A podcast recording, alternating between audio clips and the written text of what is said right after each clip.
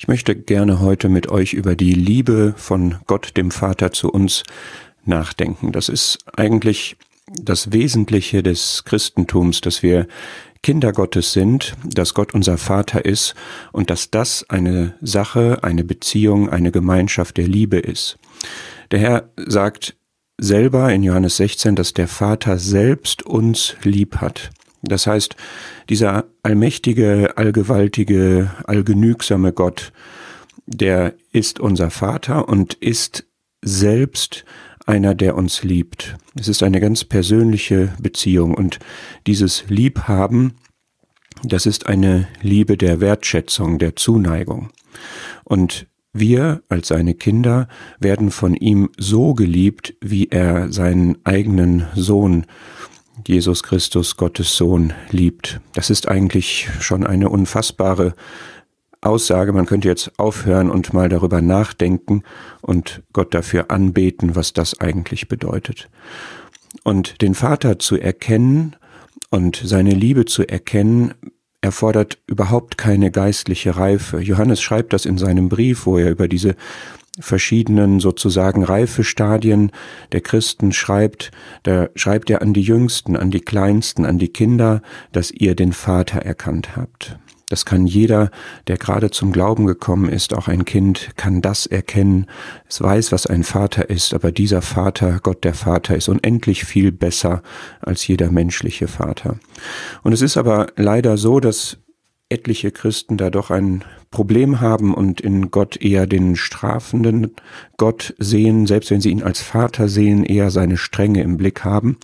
Und Paulus sagt in Römer 8, dass unsere Beziehung zu Gott nichts mit Furcht zu tun hat, sondern als seine Söhne sind wir in diese Kindschaftsbeziehung gebracht. Wir erkennen ihn, wir verstehen ihn und wir können ausdrücken, was diese Beziehung bedeutet in diesen Worten Aber Vater. Das ist so eine ganz innige, vertraute, ja geradezu zärtliche Aussage, dieses Aber Papa, lieber Vater.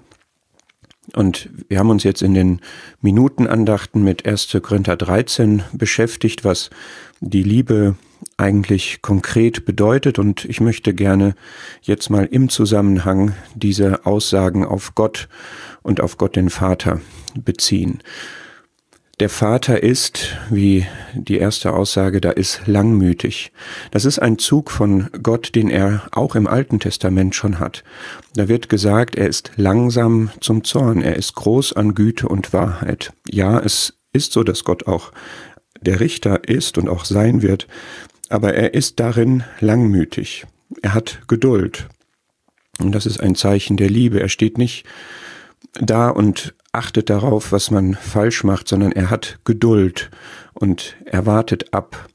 Und er wartet auch ab, dass jeder sich bekehren kann, wie 2. Petrus 3 sagt, dass der Herr noch nicht wiederkommt, ist ein Zeichen der Langmut, der Geduld Gottes, weil er eben nicht will, dass welche verloren gehen, sondern dass alle zur Buße kommen. Und diese Langmut hat er auch in deinem und meinem Leben. Er ist ein gütiger Gott. Psalm 119 sagt, du bist gut und du tust Gutes. So ist Gott. Und er erwartet von uns, dass wir selber auch Gutes tun und er begründet das damit, so tut der Herr das in Lukas 6, ihr werdet Söhne des Höchsten sein, denn er ist gütig gegen die Undankbaren und Bösen. Es gibt Menschen, die sich überhaupt nicht um Gott kümmern und doch erleben sie seine Güte. Und wir möchten die Beziehung zu Gott leben und wir können auf seine Güte rechnen. Und es ist seine Güte, die die Menschen zur Buße leitet. Wir haben vielleicht manchmal den Eindruck, dass da die harte Hand, dass da die Strenge gefordert ist. Aber es ist Gottes Wesen, dass er Liebe ist und aus dieser Liebe heraus fließt seine Güte und die Güte ist es, die aber letztlich natürlich zur Umkehr von Sünden, zur Buße führen soll. Der Vater neidet nicht. Er ist ähm, nicht so, dass er einem nichts gönnen würde. Er respektiert unsere Wünsche. Lukas 18 spricht sogar von dem Recht seiner Auserwählten. Wir haben vielleicht mehr den Gedanken, dass Gott willkürlich ist, dass wir ihm gegenüber keine Rechte hätten oder so, aber er hat uns das Recht gegeben, Kinder Gottes zu sein und er hat uns auch ausgestattet mit vielen Verheißungen und wenn wir uns darauf berufen und ihn im Gebet ersuchen, dann sagt äh, diese Passage hier, dass Gott dann darin nicht langsam ist und dass er uns, wie Römer 8 sagt, mit Christus auch alles schenkt. Es ist nicht so, dass er uns nichts gönnen würde, er schenkt uns alles, alles, was wir zum Leben und zur Gottseligkeit brauchen, das haben wir aus seiner Fülle.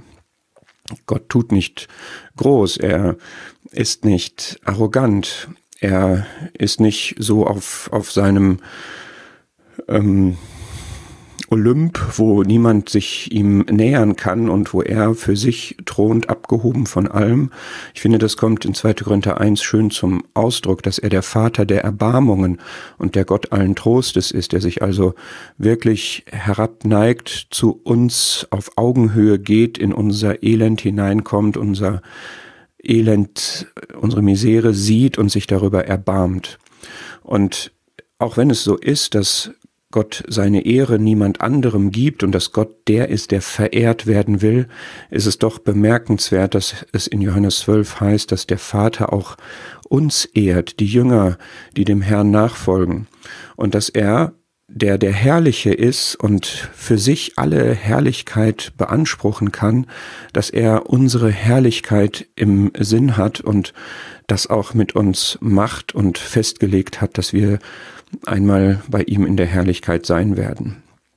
Der Vater bläht sich nicht auf, er, was ein menschlicher Vater durchaus mal macht, dass er ähm, selbstbezogen ist, dass er groß erscheinen will, dass er das Sagen haben will, der Vater, den wir kennen, der Vater im Himmel, unser Gott, unser Vater, der hört unsere Bitten und er gibt auch und er erhört auch. Und ein menschlicher Vater tut sich vielleicht manchmal schwer in, in Freigiebigkeit, aber selbst da stellt der Herr als Beispiel vor, selbst da wird man doch gute Gaben geben, wenn man gebeten wird, aber wie viel mehr wird der Vater, der in den Himmeln ist, denen Gutes geben, die ihn bitten. Das heißt, er hört das, was wir an Anliegen an ihn herantragen und ist nicht so willkürlich und selbstherrlich, dass er sagt, es kümmert mich nicht, was ihr möchtet, ich entscheide, wie ich will.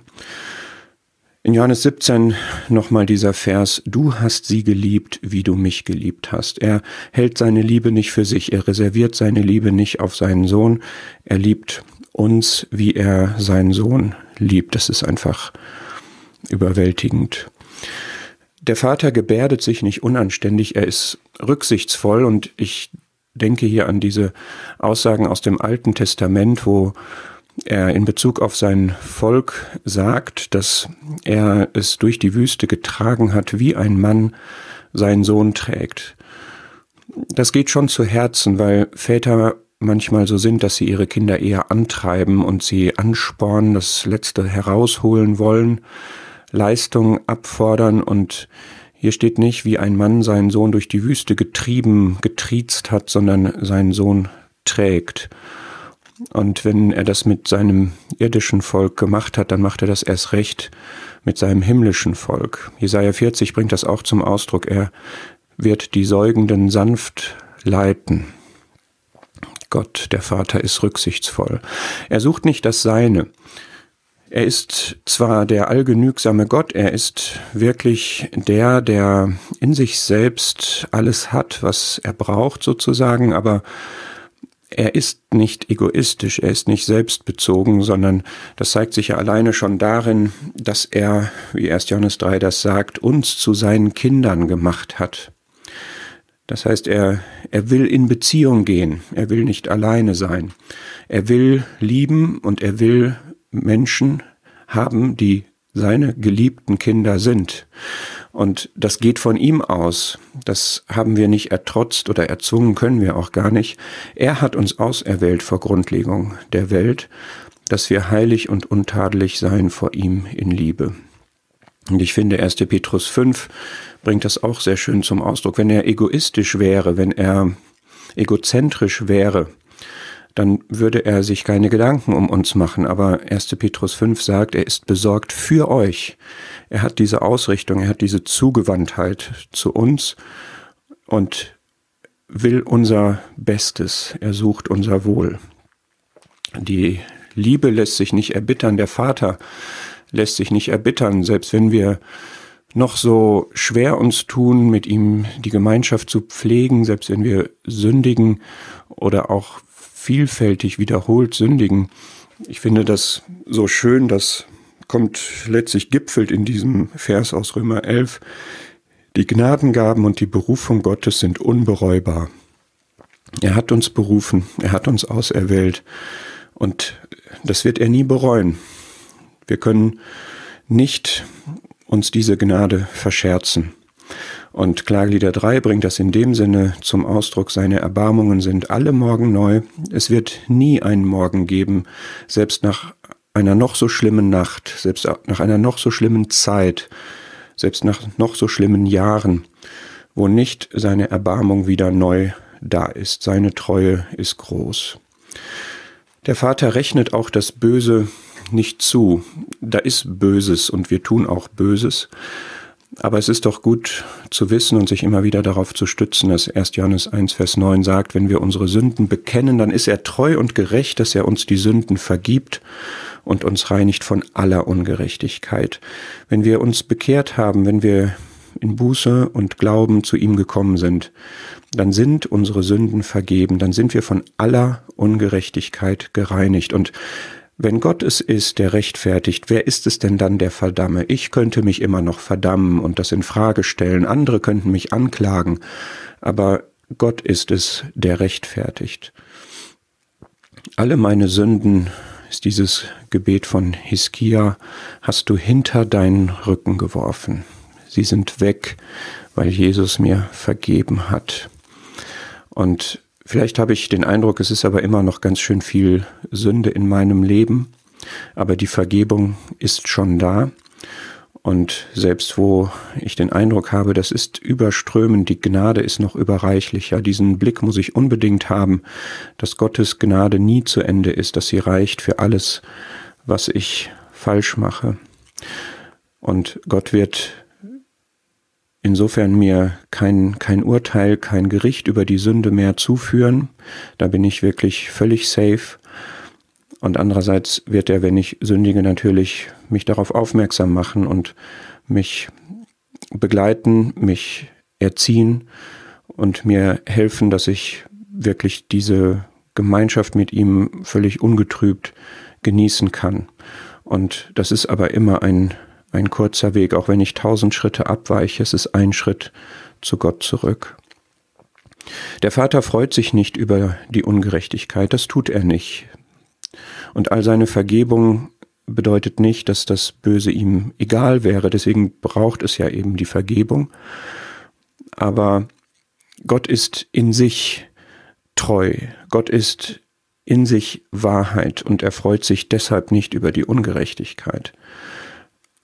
Ich habe Römer 5, Vers 8 vorangestellt, um zu zeigen, wie Gott mit Ungerechtigkeit umgeht. Es gibt viel Böses, es war eine gottlose Welt. Und dann kommt dieses Gott aber. Gott aber erweist seine Liebe darin, dass Christus, als wir noch Sünder waren, für uns gestorben ist. Das heißt, in einer Situation, wo da Böses ist, ist Gottes Sicht, dass er das Böse mit dem Guten überwinden will. Dass er da reingeht wo Sünder sind, wo Finsternis ist, wo Verlorenheit ist und dass er da reingeht mit seiner Gnade und das Böse überwinden will. Nicht wegwischt, aber dass er da ist und dass es von ihm ausgeht, dass es Heilung dafür gibt.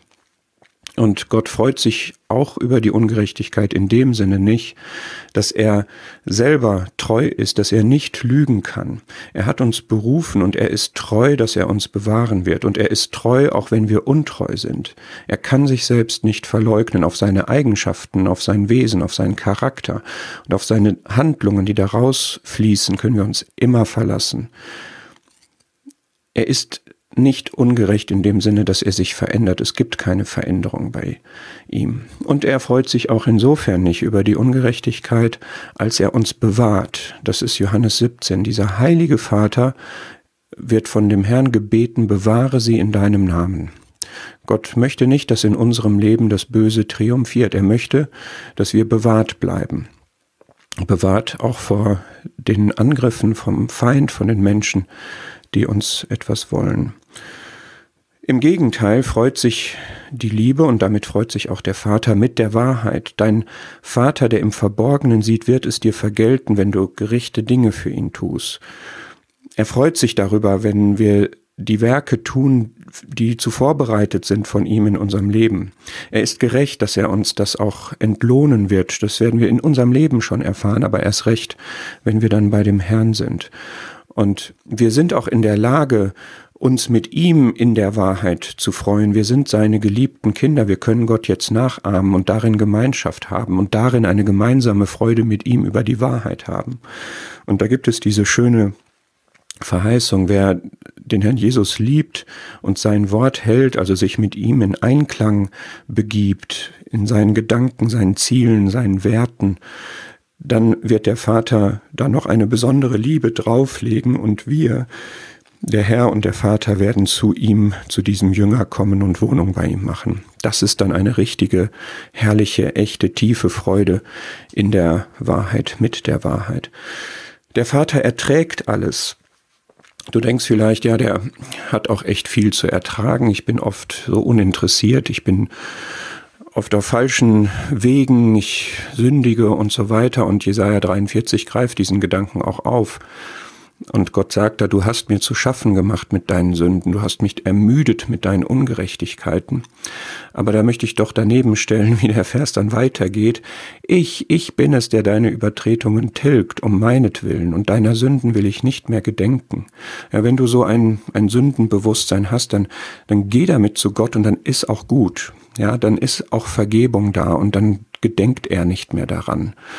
Und auch darüber hinaus, alles, was wir in unserem Leben zu ertragen haben, das können wir auf ihn werfen. Er erträgt alles. Seine Liebe erträgt alles. Der Vater glaubt alles. Hat man vielleicht Mühe, das Gott zuzuschreiben, weil man denkt, er weiß ja alles, wieso muss er denn alles glauben? Glaubt er auch die Dinge, die nicht wahr sind oder so? Ich glaube, das ist nicht die richtige Bedeutung hier, sondern es geht eher darum, dass er zutraut, dass er positiv, konstruktiv auf uns schaut und nicht knauserig ist in dem Sinne, dass er dass er zurückhaltend wäre, uns etwas anzuvertrauen oder dass er misstrauisch wäre uns gegenüber. Gott gibt den Geist zum Beispiel nicht nach Maß, er stattet uns mit Geistesgaben aus, jeden Einzelnen. Und wir, wir starten alle, ohne dass wir uns bewährt haben müssten, mit der ganzen uneingeschränkten Gabe des Heiligen Geistes. Es liegt jetzt an uns, was wir daraus machen. Aber Gott hält das nicht zurück von vornherein und sagt, ja, ihr müsst jetzt erst diese, diese, diese, diese Voraussetzungen erfüllen und sobald ihr was falsch macht, ist es wieder vorbei. Sondern er gibt überströmend 2. Korinther 9. Er kann alle, alles allen geben jederzeit alle Genüge haben. Er lässt seine Gnade überströmen. Die Gnade ist ja eben frei von Verdienst, frei von Leistung. Das geht einfach so von Gott aus. Er vertraut uns das alles an. Und auch wenn wir in Nöten, in Prüfungen, in Problemen, in Versuchungen sind, hat Gott nicht die Sicht, dass er uns nicht zutraut, das zu bestehen oder dass er davon ausgeht, dass wir da versagen, sondern er stattet uns so aus, dass wir das ertragen können, dass wir mit, dass er mit der Versuchung auch den Ausgang für uns schafft. Und es ist gesund, wenn wir diese Sicht der Dinge auch haben, weil es immer richtig ist, dass wir Ja sagen zu dem, was bei Gott wahr ist. Er hofft alles, es geht jetzt noch weiter und man denkt, wie, weiß denn Gott, der die komplette Vorkenntnis hat, nicht wie es ausgeht, was hat, wie kann er hoffen? Ich glaube, auch hier muss man wieder diese Sicht haben, dass er einfach konstruktiv rangeht. Er hat zum Beispiel den Wunsch, dass alle Menschen errettet werden. Er sagt nicht, ich möchte irgendwie drei Prozent wenigstens erretten, dann bin ich zufrieden oder so etwas, sondern er hat diesen Wunsch, dass alle errettet werden. Und in dem Haus seines Vaters, sagt der Herr, sind viele Wohnungen, nicht nur 23 oder 144.000. Und es kommt in diesem Gleichnis von dem verlorenen Sohn so schön zum Ausdruck, dass als der noch fern war, der Vater ihn aber gesehen hat, weil er da gewartet hat, weil er ihn erwartet hat, und das tut er bei dir und mir auch. Er wirft nicht die Flinte ins Korn, wenn wir vom Weg abgekommen sind. Er steht da mit seiner ganzen Liebe und hofft und erwartet und ist sofort da, läuft hin, fällt um den Hals, innerlich bewegt und küsst ihn sehr. Und als letztes die Liebe, der Vater also erduldet alles. Da möchte ich jetzt diese Zeitschiene reinbringen, dass das, was Gott an Liebe hat, auf die ganze Zeit, bis wir bei ihm sind und auch darüber hinaus natürlich zur Verfügung steht. Und dass er den ganzen Weg, den wir gehen, uns begleitet, wie die Wege auch sind, und dass er uns auf diesem Weg durch seine Gnade vollkommen macht, befestigt, kräftigt, gründet.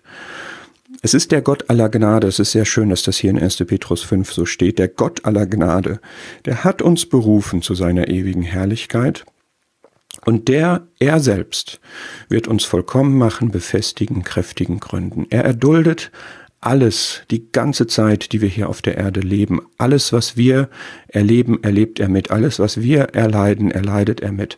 Und er ist dabei und er kann uns ohne Straucheln bewahren und untadelig darstellen vor seiner Herrlichkeit. Mit frohlocken, das ist das, was daraus folgt. Ja, wenn ich diese Vaterbeziehung habe, wenn ich den Vater so kenne, dann kann ich auch wirklich sagen, ihm sei Herrlichkeit, Majestät, Macht und Gewalt vor aller Zeit und jetzt und in alle Ewigkeit.